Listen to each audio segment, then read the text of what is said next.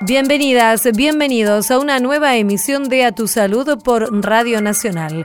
Soy Diana Costanzo y estos son los temas que recorreremos durante una hora.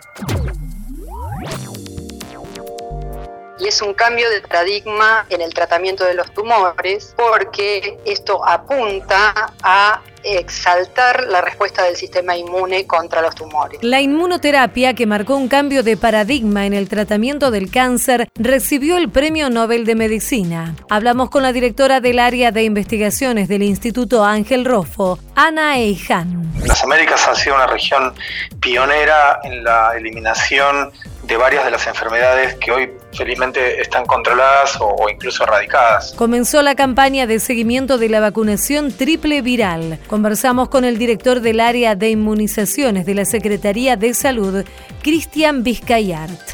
Y hace 16, casi 16 años tuve un diagnóstico de cáncer de mama que superé perfectamente. El cáncer de mama detectado a tiempo se puede curar en la mayoría de los casos. Dialogamos con la presidenta de la Asociación Sostén, María Alejandra Iglesias.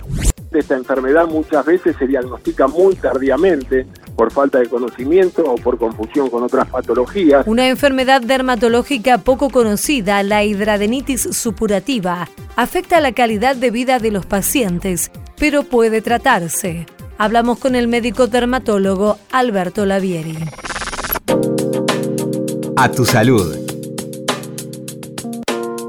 El estadounidense James Allison y el japonés Tazuku Honjo han ganado el Nobel de Medicina 2018. Los hallazgos de ambos científicos, según consideró el jurado del Instituto de Estocolmo, han sido esenciales para el desarrollo de la inmunoterapia contra el cáncer, contra los tumores. Sobre este tema invitamos a conversar aquí en Radio Nacional a la doctora Ana María Eiján. Ella es directora del área de investigación del Instituto de Oncología ROFO y también investigadora principal del CONICET y ya la estamos saludando. Hola Ana, muchísimas gracias por atendernos. Aquí te saluda Diana Costanzo. Al contrario, Diana, el gusto es mío estar con ustedes.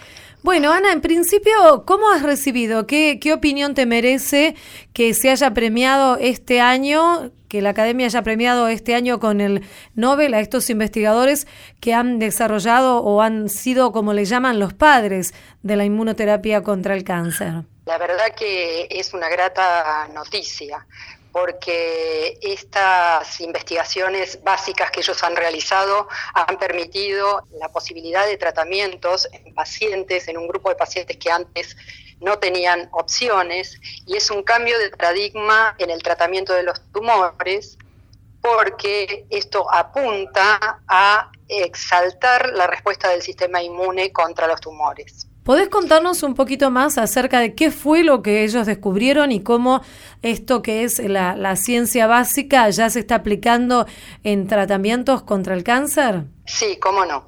Allison estudió una proteína que se llama CTLA4 que se expresa en la superficie de los linfocitos T. Los linfocitos T son unas células del sistema inmune que pueden matar células tumorales, son como la policía, digamos, que puede matar ladrones. Y el doctor Onjo descubrió otra proteína que se llama PD1, que tiene una función similar, pero actúa por distintos mecanismos, pero la función es la misma.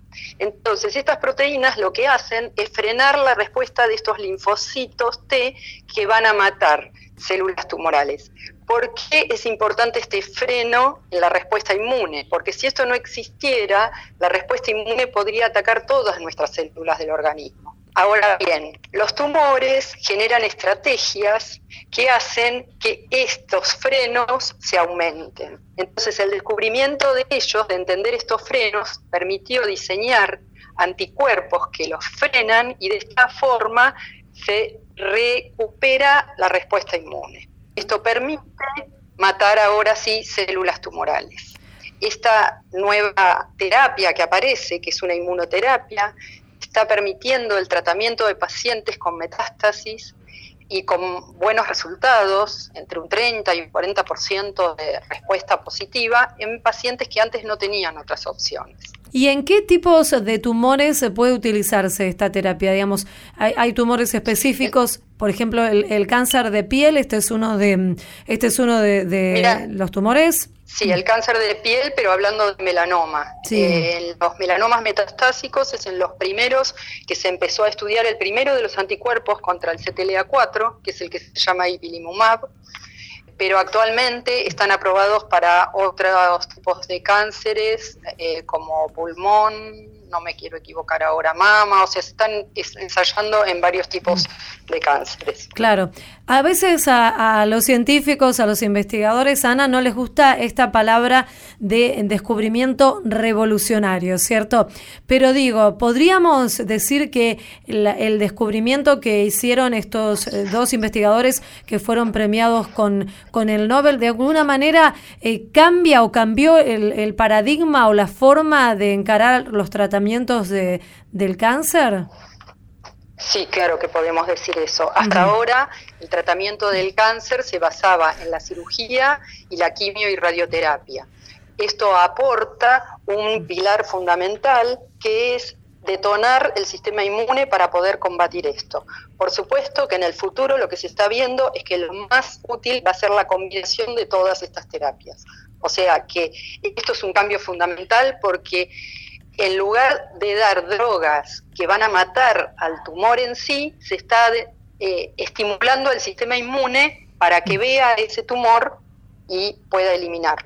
Claro. Las drogas citostáticas van a seguir siendo importantes porque ellas van a ayudar a que el tumor sea visible para el sistema inmune. O sea que se combinarían todas las terapias, todas las opciones terapéuticas para que el paciente pueda tener un mejor resultado en su tratamiento.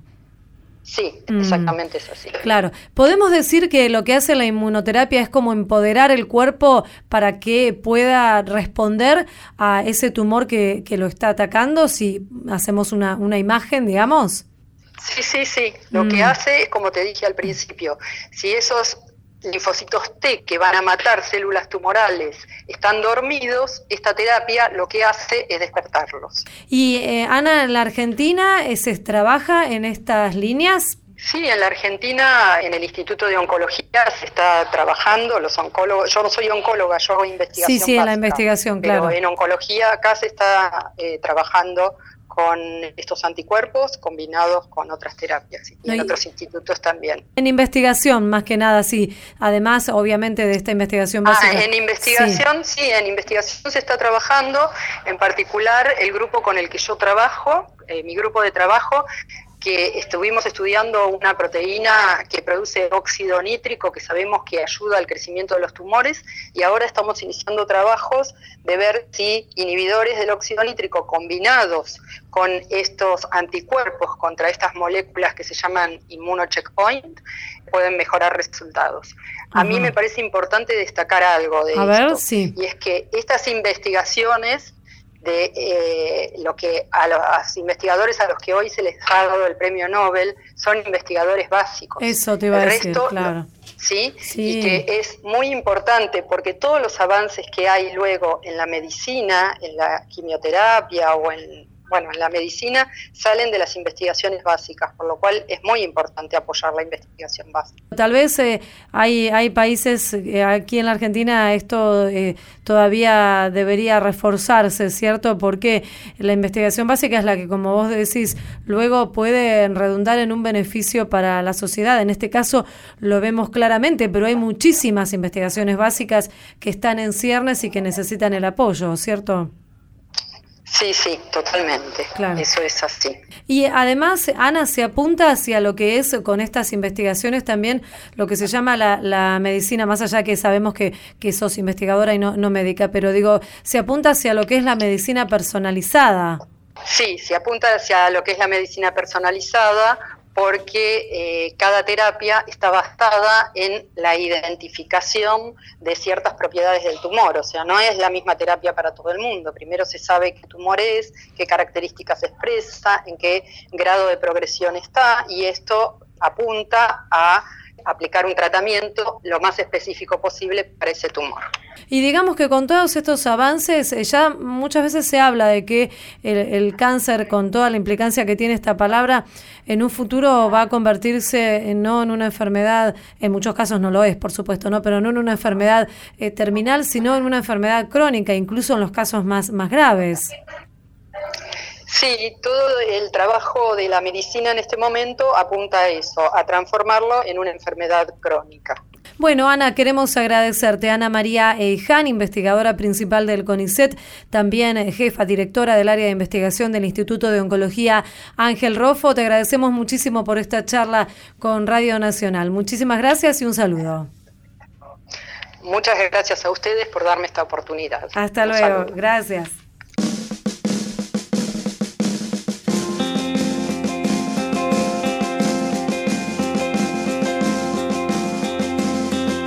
A tu salud, por la radio de todos. Si me voy antes que vos, si te dejo en estas tierras, no te asustes de la noche, que en la noche vivo yo.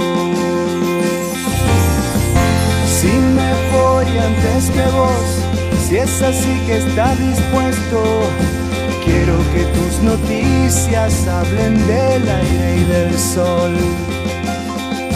Quiero que siempre recuerdes lo que dijimos un día, que cada vez que te ríes río contigo mi amor. Y no te olvides de algo que se adivina en la vida, y es que la vida misma es un milagro de amor, milagro de amor, milagro de amor. Si me voy antes que vos, si visito tu silencio, no es para que estés triste ni para ver tu dolor. Quiero decirte mi amor en estas torpes palabras, que cada vez que llores lo sabrá mi corazón. Y no nos encontraremos, pues siempre estuve a tu lado hacia dónde y hasta cuándo, esas son cosas de Dios. Y no nos encontraremos, pues siempre estuve a tu lado. Siempre aunque me vaya antes, es un milagro de amor. Si me voy antes que vos, si me voy antes que vos, si me voy antes que vos, si me voy, me voy, voy, me voy.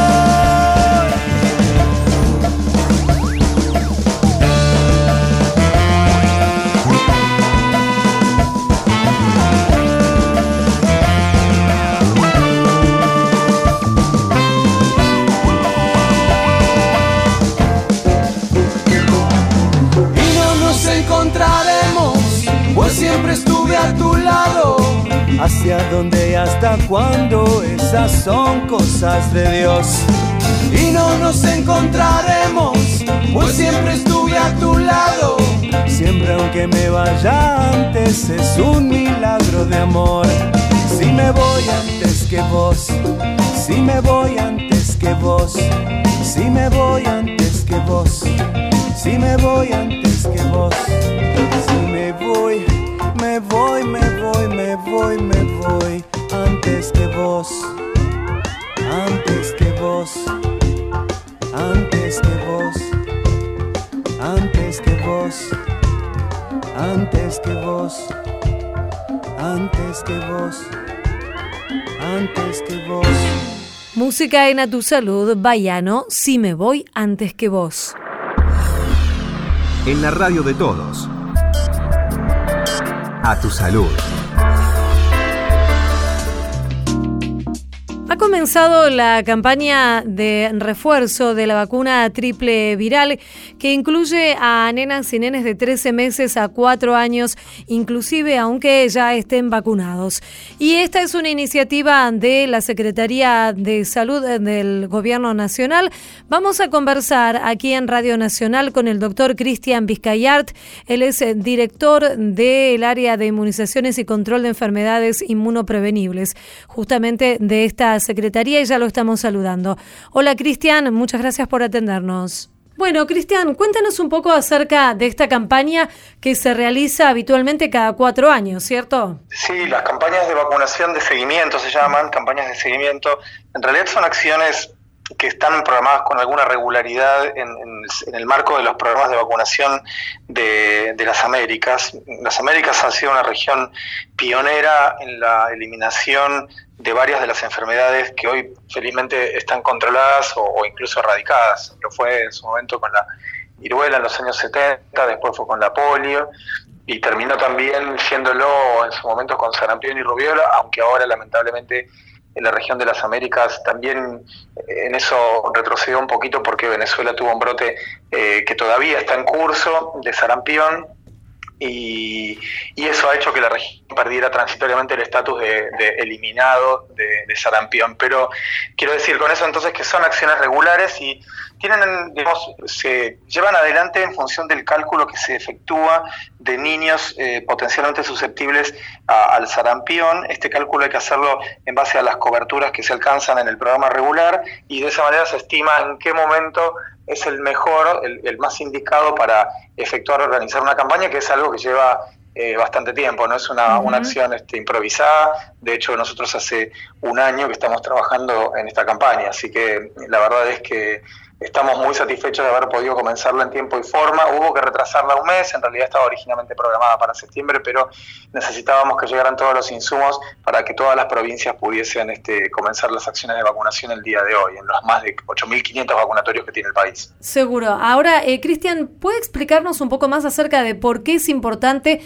Porque esta campaña incluye a los nenes y nenas que también están vacunados, o sea, a todos. ¿Por qué es importante esta cuestión? Eso es importante porque el componente contra el sarampión puede tener hasta entre un 5 y un 10% de, de fallos vacunales que se llaman fallos vacunales primarios, es decir, un niño que haya podido ser vacunado, pero que su sistema inmune no logró montar una respuesta de defensas adecuada, satisfactoria contra la enfermedad. Como en definitiva los nos vacunamos, pero no nos sacan sangre para saber si tenemos anticuerpos, no, no, andamos pinchando a los chicos por diversos motivos, pero uno de ellos es que es imposible hacerlo, digamos, por costos y por logísticas.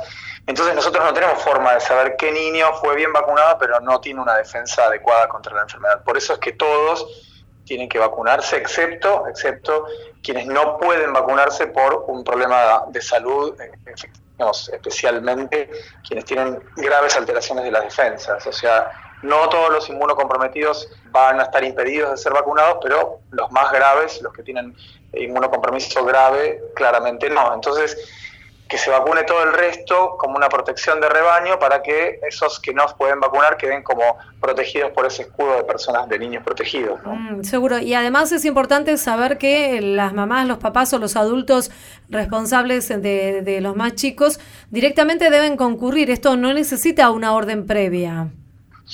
No, no se, no, no, se, requiere orden médica para esto, inclusive pensando la lógica de lo que estábamos mencionando, cualquier papá o mamá joven que no pueda saber si efectivamente tiene su esquema de vacunación al día, en el momento que vaya al vacunatorio, también pueden recibir una dosis extra de vacuna triple viral para estar bien protegidos ellos mismos. O sea, si no logran certificar eh, tener las dos dosis de vacuna triple viral que se necesita tener a lo largo de la vida, es importante también eventualmente recibirla. ¿Por qué? Porque lo que mencionaba, la situación regional en estos momentos es un poco eh, inestable y, estamos con cierta amenaza de tener brote de sarampión. De hecho, en las últimas semanas, como seguramente ustedes saben, ha habido, se han registrado casos, eh, ocho casos de sarampión entre las regiones, la región sanitaria sexta de la provincia de Buenos Aires y algunos casos en la ciudad de Buenos Aires. Así que es muy importante saber que tenemos que estar constantemente protegidos con estas, contra estas enfermedades porque son enfermedades que pueden ser realmente graves. Es importante saber que, aunque no estamos ante un brote, los análisis que eh, realizaron en el Instituto Malbrán comprobaron que, la cepa de los casos de sarampión no es una cepa más agresiva, o sea que esta vacuna perfectamente eh, protege contra los tipos que están circulando. Sí, eso mismo. Eh, la vacuna protege contra, digamos, por suerte, eh, digamos, la vacuna es universalmente eficaz contra todos los tipos de virus del sarampión que circulan en el mundo, que se llaman genotipos. En fin, más allá del tecnicismo, la vacuna cubre contra todos los genotipos que circulan, independientemente del lugar donde, donde ellos eh, circulan, ¿no? O sea, digamos, es muy importante que las personas, sobre todo los que viajan, por ejemplo, también eh, se interesen por el tema, porque eventualmente si no están bien protegidos, pueden enfermarse en el viaje o al regreso del viaje y por supuesto importar eh, alguno de estos virus, cosa que ya, ya ha sucedido en 2010 después del Mundial de Sudáfrica, hubo 17 casos de un virus que claramente se importó de allá y en, en, marzo de este año una niña de 8 meses eh, fue contagiada por un chico de 21 que viajó a Tailandia y que evidentemente no tenía protección adecuada. Así que hay una responsabilidad colectiva que, que trasciende, eh, que, digamos, y que atraviesa todo, todo, esta, todo este hecho. La vacunación es una, una acción completamente solidaria y de mucha responsabilidad. ¿no? Y además, eh, Cristian, claro, esto que dice de la posibilidad de que todos estemos protegidos, incluso aquellos eh, chicos que, que, no pueden vacunarse por una cuestión de salud, que en este caso serían, por ejemplo, eh, nenes o nenas que están en quimioterapia o que viven con, con VIH, por ejemplo, y están inmunocomprometidos.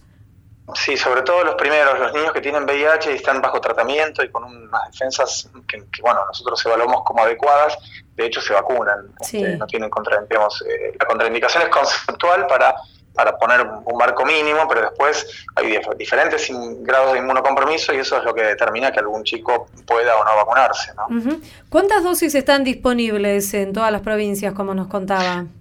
Se han adquirido 3 millones y eso cubre todos los subsistemas de salud también. Así que, digamos, se estima la población objetivo prácticamente en 3 millones. Se calcula siempre un porcentaje de, pérdida de vacuna. Este, así que estamos bien provistos para para la campaña. Y en cuanto a la cuestión práctica, para quienes nos están escuchando, entonces, pueden concurrir a cualquier centro de salud, a cualquier hospital en estas edades de, nenas y nenes de 13 meses a 4 años, ¿no? Y directamente reciben la dosis. Así es. Eh, las primeras semanas, cada, cada jurisdicción, cada municipio eh, desarrolla actividades, ha desarrollado actividades de lo que se llama microplanificación, como para tener bien localizada a priori a la población objetivo para saber dónde tiene que ir a buscarla. Esto pueden ser acciones en los jardines de infantes, jardines maternales, comedores y por supuesto los puestos eh, fijos que son los vacunatorios.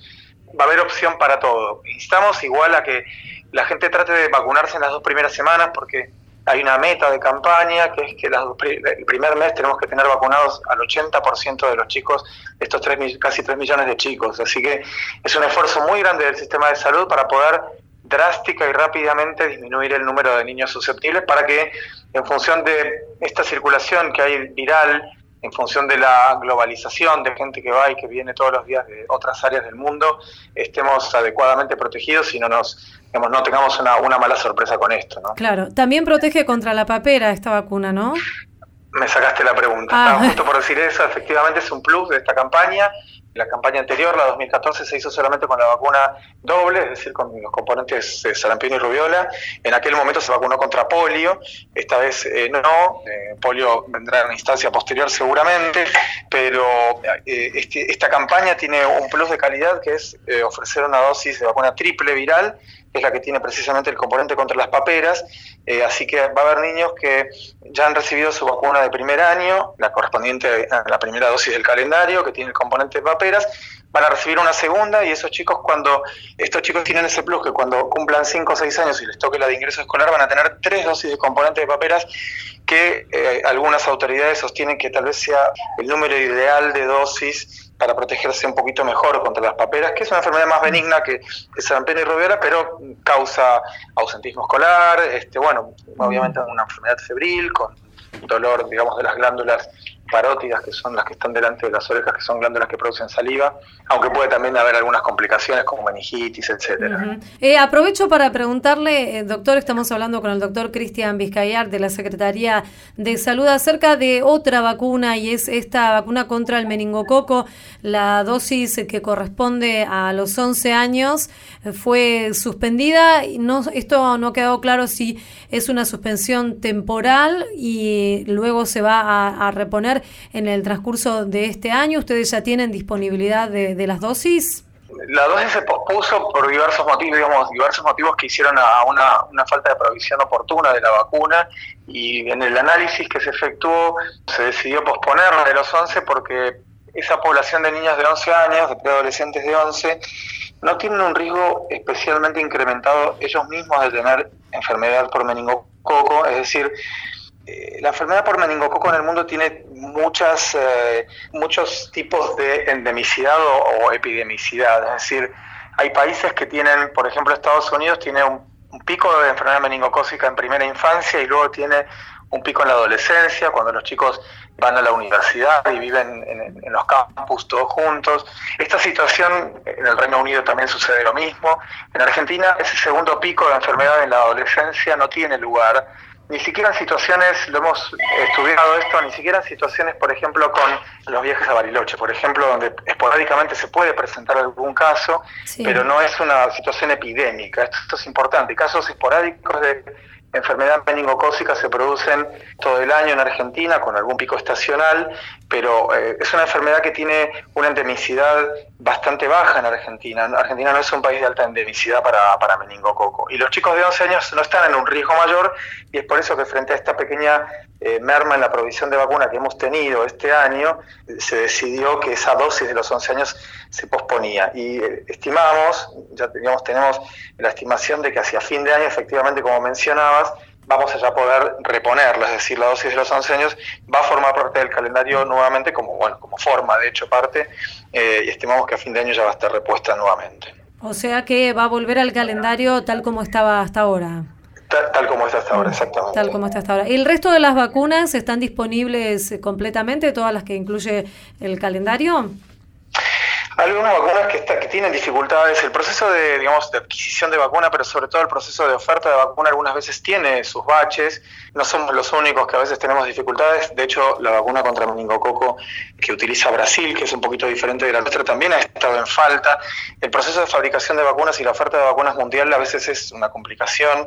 El proceso de, desde que una vacuna se, se programa para la compra hasta que esa vacuna está en el vacunatorio, es un proceso realmente muy largo y cualquier, digamos, parte del proceso que pueda fallar transitoriamente puede hacer que esa vacuna pueda no estar disponible en todo momento. Lo importante de toda esta conceptualización es que si bien quienes nos dedicamos a esto sabemos que si un vacunatorio un día no tiene una vacuna, eso es una oportunidad perdida de protección y en algunos casos eso es realmente complejo porque mm. hay gente que le cuesta mucho trabajo, claramente mucho dinero llegarse hasta un vacunatorio. Hay muchas instancias en las que nosotros podemos nuevamente volver y ofrecer esa dosis que faltó a, quien la necesita. ¿no? Muchas vacunas tienen un esquema que es digamos, de varias dosis y, ya tener alguna de esas dosis ya hace que haya protección. Esto es lo que explica que uno no tenga epidemias de todas las enfermedades inmunoprevenibles todo el tiempo, ¿no? Así que es un poco la contracara de todo esto. Tenemos que asegurar esas coberturas, esa provisión, pero que no estamos en un riesgo en ciernes cada vez que una vacuna transitoriamente pueda faltar. Esto es un concepto muy importante, ¿no? Bueno, queremos agradecerle, doctor Cristian Vizcayart, director entonces del área de control de enfermedades inmunoprevenibles y también responsable del área de inmunizaciones de la Secretaría de Gobierno de Salud de la Nación. Le mandamos un saludo muy amable. Un saludo y gracias a ustedes. Hasta, luego. A tu salud, por la radio de todos. La Secretaría de Salud garantizó el acceso a los tratamientos anticonceptivos. Las autoridades sanitarias aclararon que la distribución de aquellos métodos de larga duración como el DIU o los implantes subdérmicos hizo que disminuyera el reparto de otros como pastillas, sin que esto implique un impacto en la cobertura. En este sentido, se informó que entre 2016 y lo que va de 2018, se distribuyeron 182.000 implantes subdérmicos, equivalentes a 2.366.000 tratamientos de anticonceptivos orales o a 2.184.000 inyectables mensuales. Recordemos que la Ley 25.673 establece el derecho de la población a acceder gratuitamente a distintos métodos anticonceptivos, incluidos en el programa médico obligatorio. En la radio de todos. A tu salud.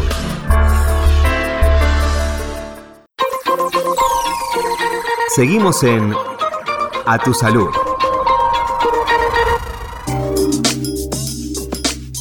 Las historias de vida muchas veces eh, nos ayudan a transitar momentos que son difíciles y también inesperados, muchas veces tienen que ver con nuestra salud.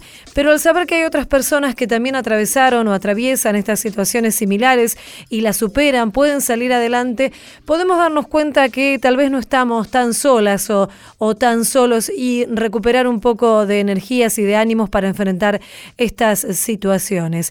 Vamos a conversar aquí en Radio Nacional con María Alejandra Iglesias. Queremos conocer su historia de vida. Ella actualmente tiene a su cargo la Fundación Sostén que trabaja con personas que están transitando un tratamiento por cáncer. Pero queremos conocer un poco de su historia y por eso la invitamos a conversar aquí a Radio Nacional. Hola Alejandra, muchísimas gracias por atendernos. Diana Costanzo aquí. Hola, ¿qué tal Diana? Bueno, muchas gracias por querer compartir esta historia. Lo primero que te voy a preguntar es cómo estás hoy y después, si querés, podemos ir recorriendo cuál fue eh, la historia que motiva esta charla. Yo hoy estoy muy bien, estoy bien de salud, estoy bien anímicamente y hace 16, casi 16 años tuve un diagnóstico de cáncer de mama que superé perfectamente.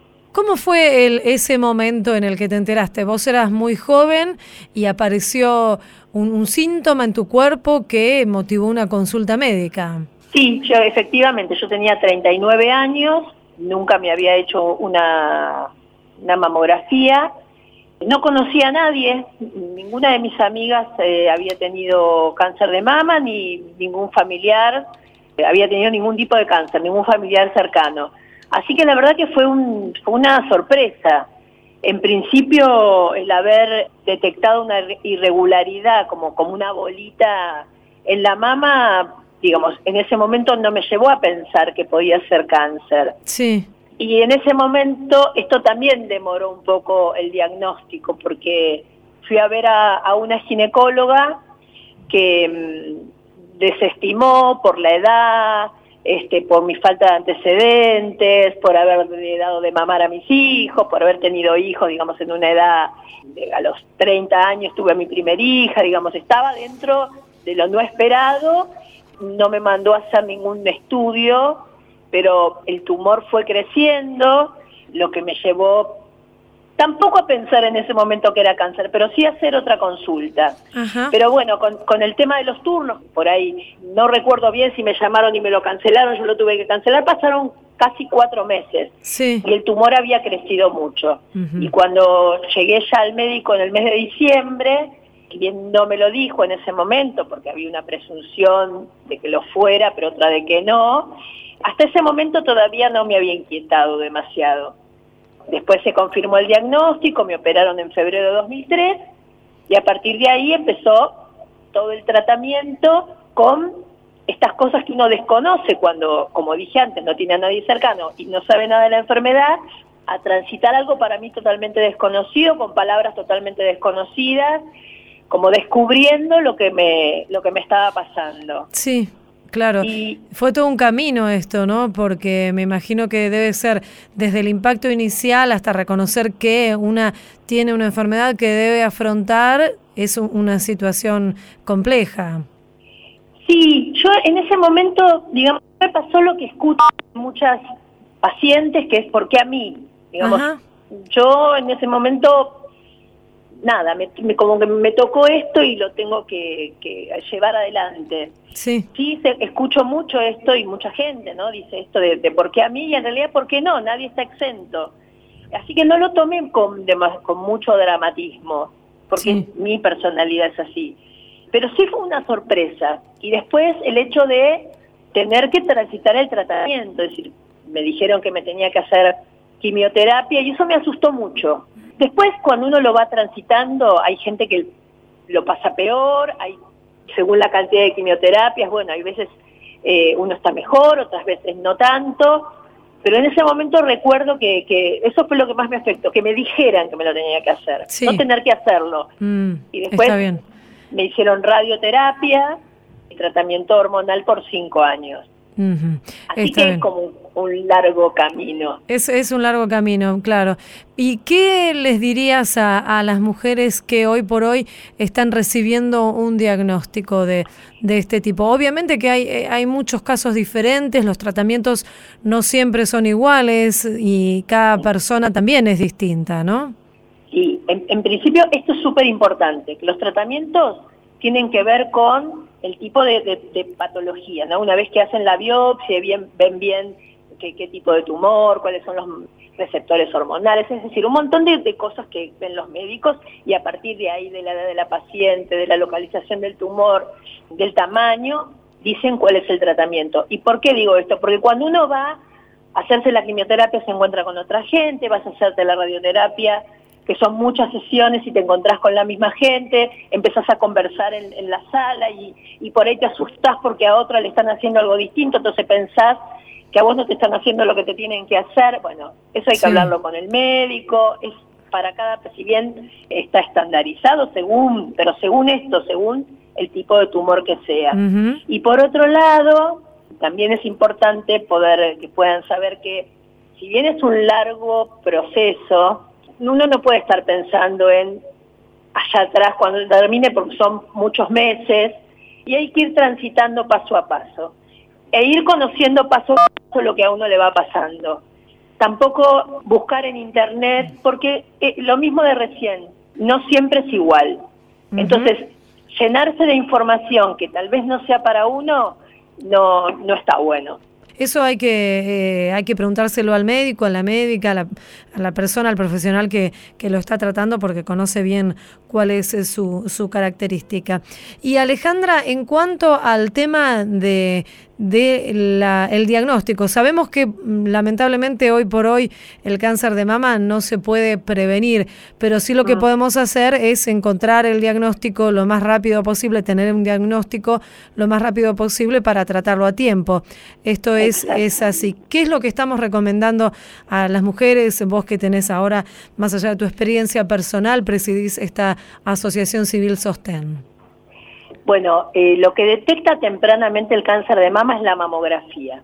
Ese es el método que ve eh, tumores que no se pueden palpar. Hay una discusión en el tema de la edad. El Instituto Nacional del Cáncer da la recomendación de hacerlo a partir de los 50 cada dos. Otras asociaciones médicas a partir de los 40 una vez al año.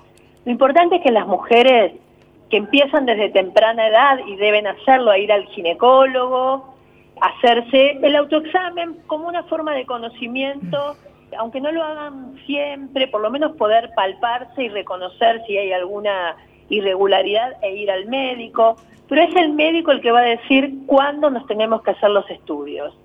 Probablemente el médico les diga si hay antecedentes que, se los, que la mamografía la hagan antes, por lo menos una mamografía de control, seguramente a los 35 años, y a partir de los 40 casi todos los médicos les van a decir que se hagan la mamografía acompañada de una ecografía mamaria.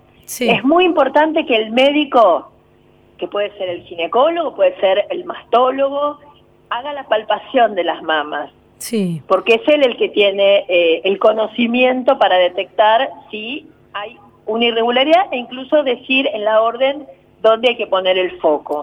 Hay, hay muchos profesionales que están dejando de lado esta práctica, lo digo por experiencia personal también, mm. en, búsqueda, digo, de un profesional que eh, cumpliera por lo menos con, con estos eh, requisitos, me encontré con otras personas que no, no lo hacen y no sé por qué motivo tampoco, no, no queda claro, ¿no?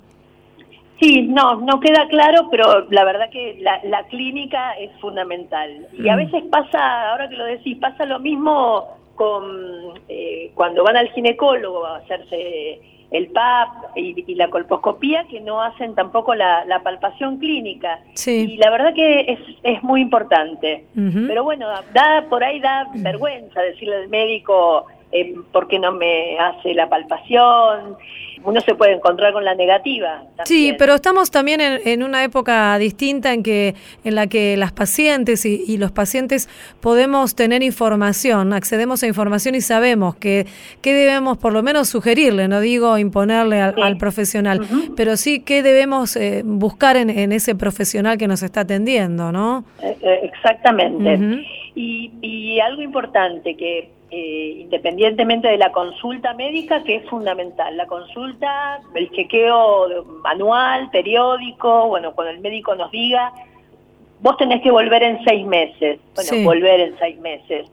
A otras nos puede decir, bueno, venite una vez al año, pero, pero cumplir con, con estas cuestiones. Y también pasa que cuando uno se hace un estudio, se hacen la mamografía y después no la van a buscar. o la van a buscar y no se la llevan al médico. Sí, sí.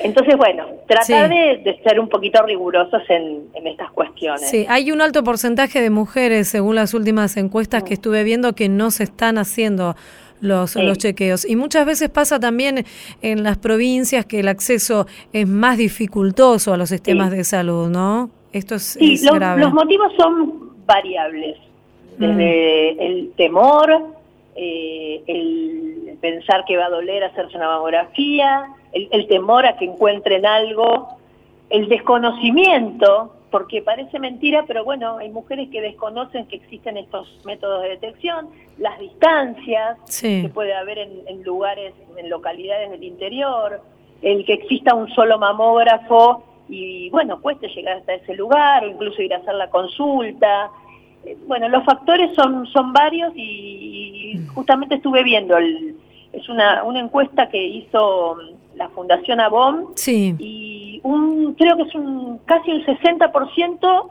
de mujeres que se hace la mamografía. Sí, un 40. queda, nos queda un gran porcentaje por, por fuera. Sí, el 40% aproximadamente no, no se está haciendo los, los chequeos aquí en, en, la Argentina, eso es lo que dice la última encuesta.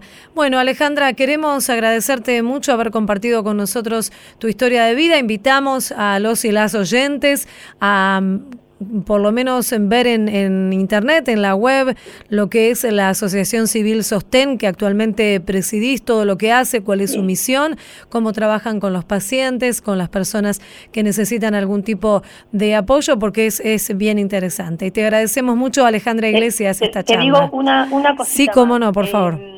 Eh, eh, por supuesto, el cáncer de mama no se puede prevenir, pero la detección temprana y encontrarlo en, tumores muy, muy chiquititos hace que la recuperación sea muy exitosa. Si el cáncer avanza, lo que puede pasar es que haya una metástasis y si bien hay tratamientos, eh, ahí la enfermedad se convierte en crónica porque a esa paciente va a haber que hacerle un seguimiento terapéutico a lo largo del tiempo. Entonces sí es muy importante que, se hagan los estudios. y, los factores de riesgo simplemente por ser mujer eh, y, la edad también es un factor de riesgo importante. Te digo la página web que es www.sostem.org.ar y ahí pueden encontrar todo lo que necesiten. Muchísimas gracias Alejandra Iglesias. Bueno, gracias a vos. Hasta luego. A tu salud, por la radio de todos. La espera me agotó. No sé nada de vos. Dejaste tanto en mí.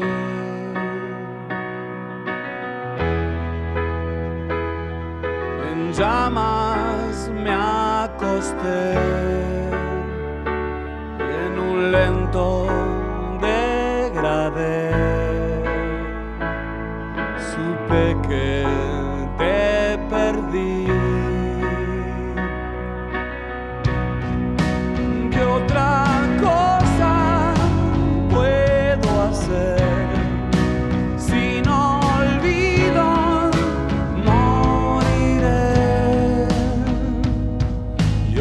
crimen quedará. Otro crimen quedará sin resolver.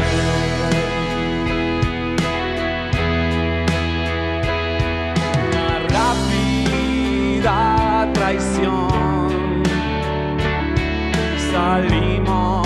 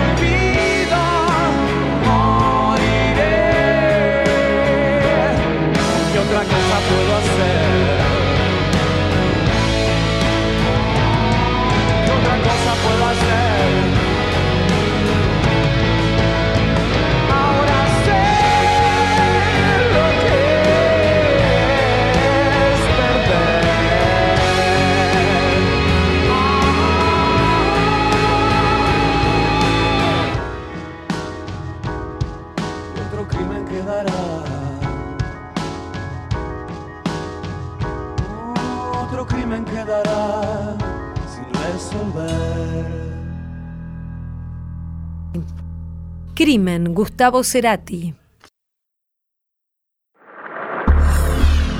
En la radio de todos. A tu salud.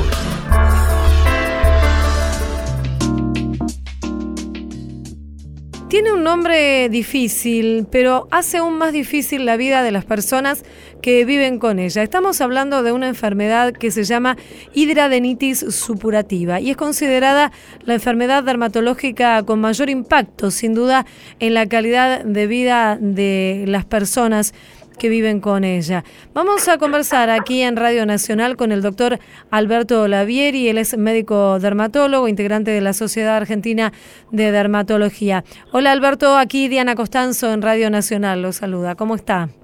Hola Diana, ¿cómo estás? Un gusto hablar contigo. Bien, muy bien. Bueno, Alberto, hablábamos en pocas líneas de esta enfermedad con un nombre un poco extraño para algunos de nosotros, hidradenitis supurativa. ¿Podría contarnos un poco más de qué se trata? Sí, cómo no. En realidad el nombre uno podría explicarlo también. Hidradenitis significa que alguna vez se asoció a esta enfermedad con una alteración de las glándulas sudoríparas apócrinas, de ahí el hidradenitis, la inflamación de esas glándulas, y supurativa por supura, pus. Ah.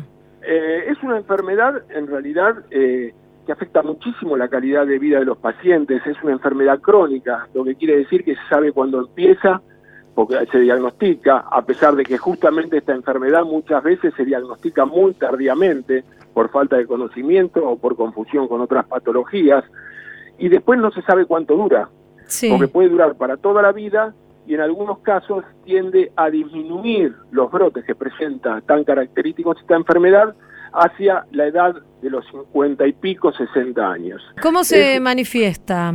Es una enfermedad que también es importante que te diga que es inmunomediada y eso le hace que también sea una enfermedad sistémica, porque no solamente impacta la piel, la vemos en la piel.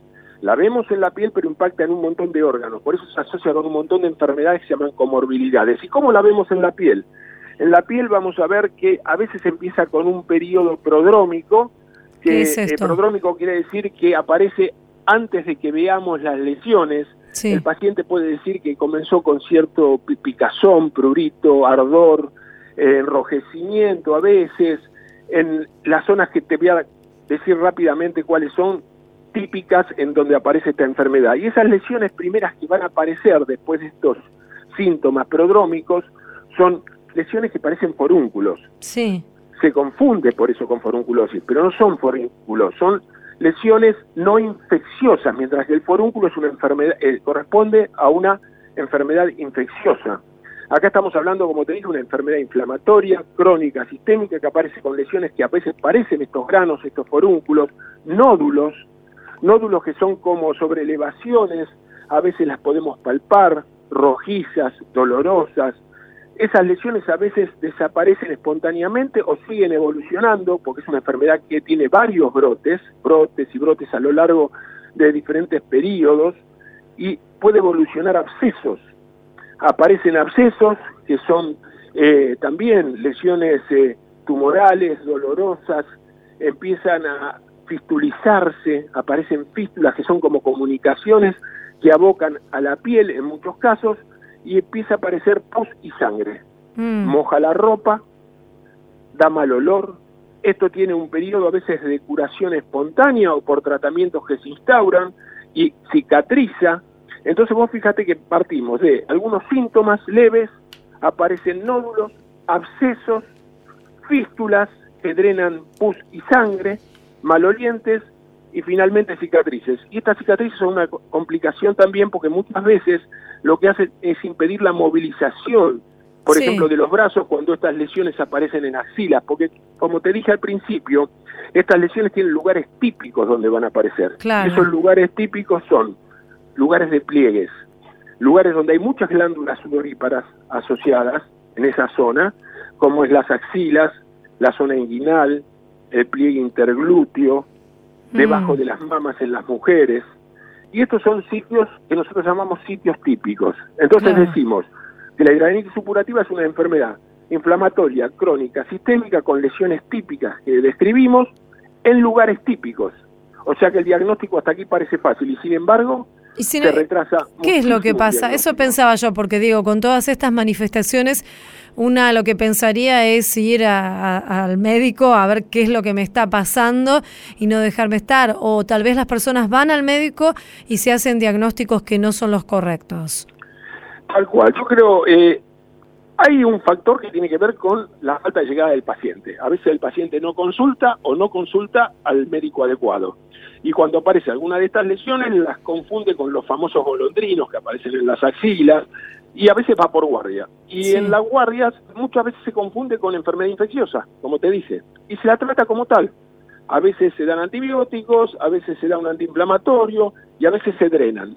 Mm. Y el paciente se acostumbra a este circuito creyendo que esta patología es infecciosa y tratándola como tal, ya en connivencia con un médico que no sabe, porque permanentemente va a una guardia, la verdad que es una enfermedad que debemos comunicarla, porque no es culpa del médico que está en la guardia que no la conoce, la confunde fácilmente con una forunculosis. Mm. Entonces, un paciente que primero va y le dan un tratamiento que demasiado no le sirve, se cansa, termina por ya no ir a ver médicos pensando que esto no tiene solución o se automedica. Y en esta eh, en este recorrido que tiene la enfermedad, en esta evolución, termina por tener una gran cantidad de complicaciones. Y también hay que tener en cuenta que es una enfermedad que muchas veces no aparece en estos sitios típicos que dijimos y puede aparecer detrás de las, de las orejas, a nivel del cuello, en la mm. región umbilical. O sea, que es importante que la gente sepa que cuando aparecen lesiones nodulares, dolorosas, abscesos, inflamatorios con que drenan pus, sangre, que después evolucionan a cicatrices, que aparecen en zonas de flexión o no, debe consultar un dermatólogo. El dermatólogo está preparado para hacer el diagnóstico de esta enfermedad. Ante todo este diagnóstico, después hay un tratamiento que es el que evita que estas manifestaciones aparezcan. Hoy tenemos, justamente te iba a adelantar eso, hoy tenemos un tratamiento para esta enfermedad. El tratamiento de esta enfermedad en general es combinado, pero es importante hacer el diagnóstico tempranamente para instaurar el tratamiento tempranamente porque instaurando un tratamiento adecuado y oportuno, lo que hacemos es evitar justamente la progresión, la evolución de la enfermedad, las complicaciones de la enfermedad, tener que recurrir mucho menos a la cirugía, que son pacientes que después, cuando ya está avanzada la enfermedad, vamos a tener no solamente estos tratamientos que utilizamos, específicos, antiinflamatorios, que mantienen bien la calidad de vida, porque lo que más afecta a esta enfermedad, imagínate que es la calidad de vida de los pacientes, que se aíslan, terminan por perder el trabajo, porque estas lesiones son muy dolorosas. A veces no van por el dolor y a veces por el olor que emana de las lesiones. son pacientes que terminan por con sus parejas Entonces es una enfermedad que golpea fuertemente la calidad de vida de los pacientes. Si nosotros actuamos tempranamente, hacemos un diagnóstico temprano, instalamos un tratamiento adecuado y oportuno, le cambiamos la vida a esos pacientes. Muy bien, queremos agradecerle, doctor, doctor Alberto Lavieri de la Sociedad Argentina de Dermatología por esta charla aquí en Radio Nacional. Le mandamos un saludo, muchas gracias. Muchas gracias a vos. Hasta luego. Seguimos en A Tu Salud.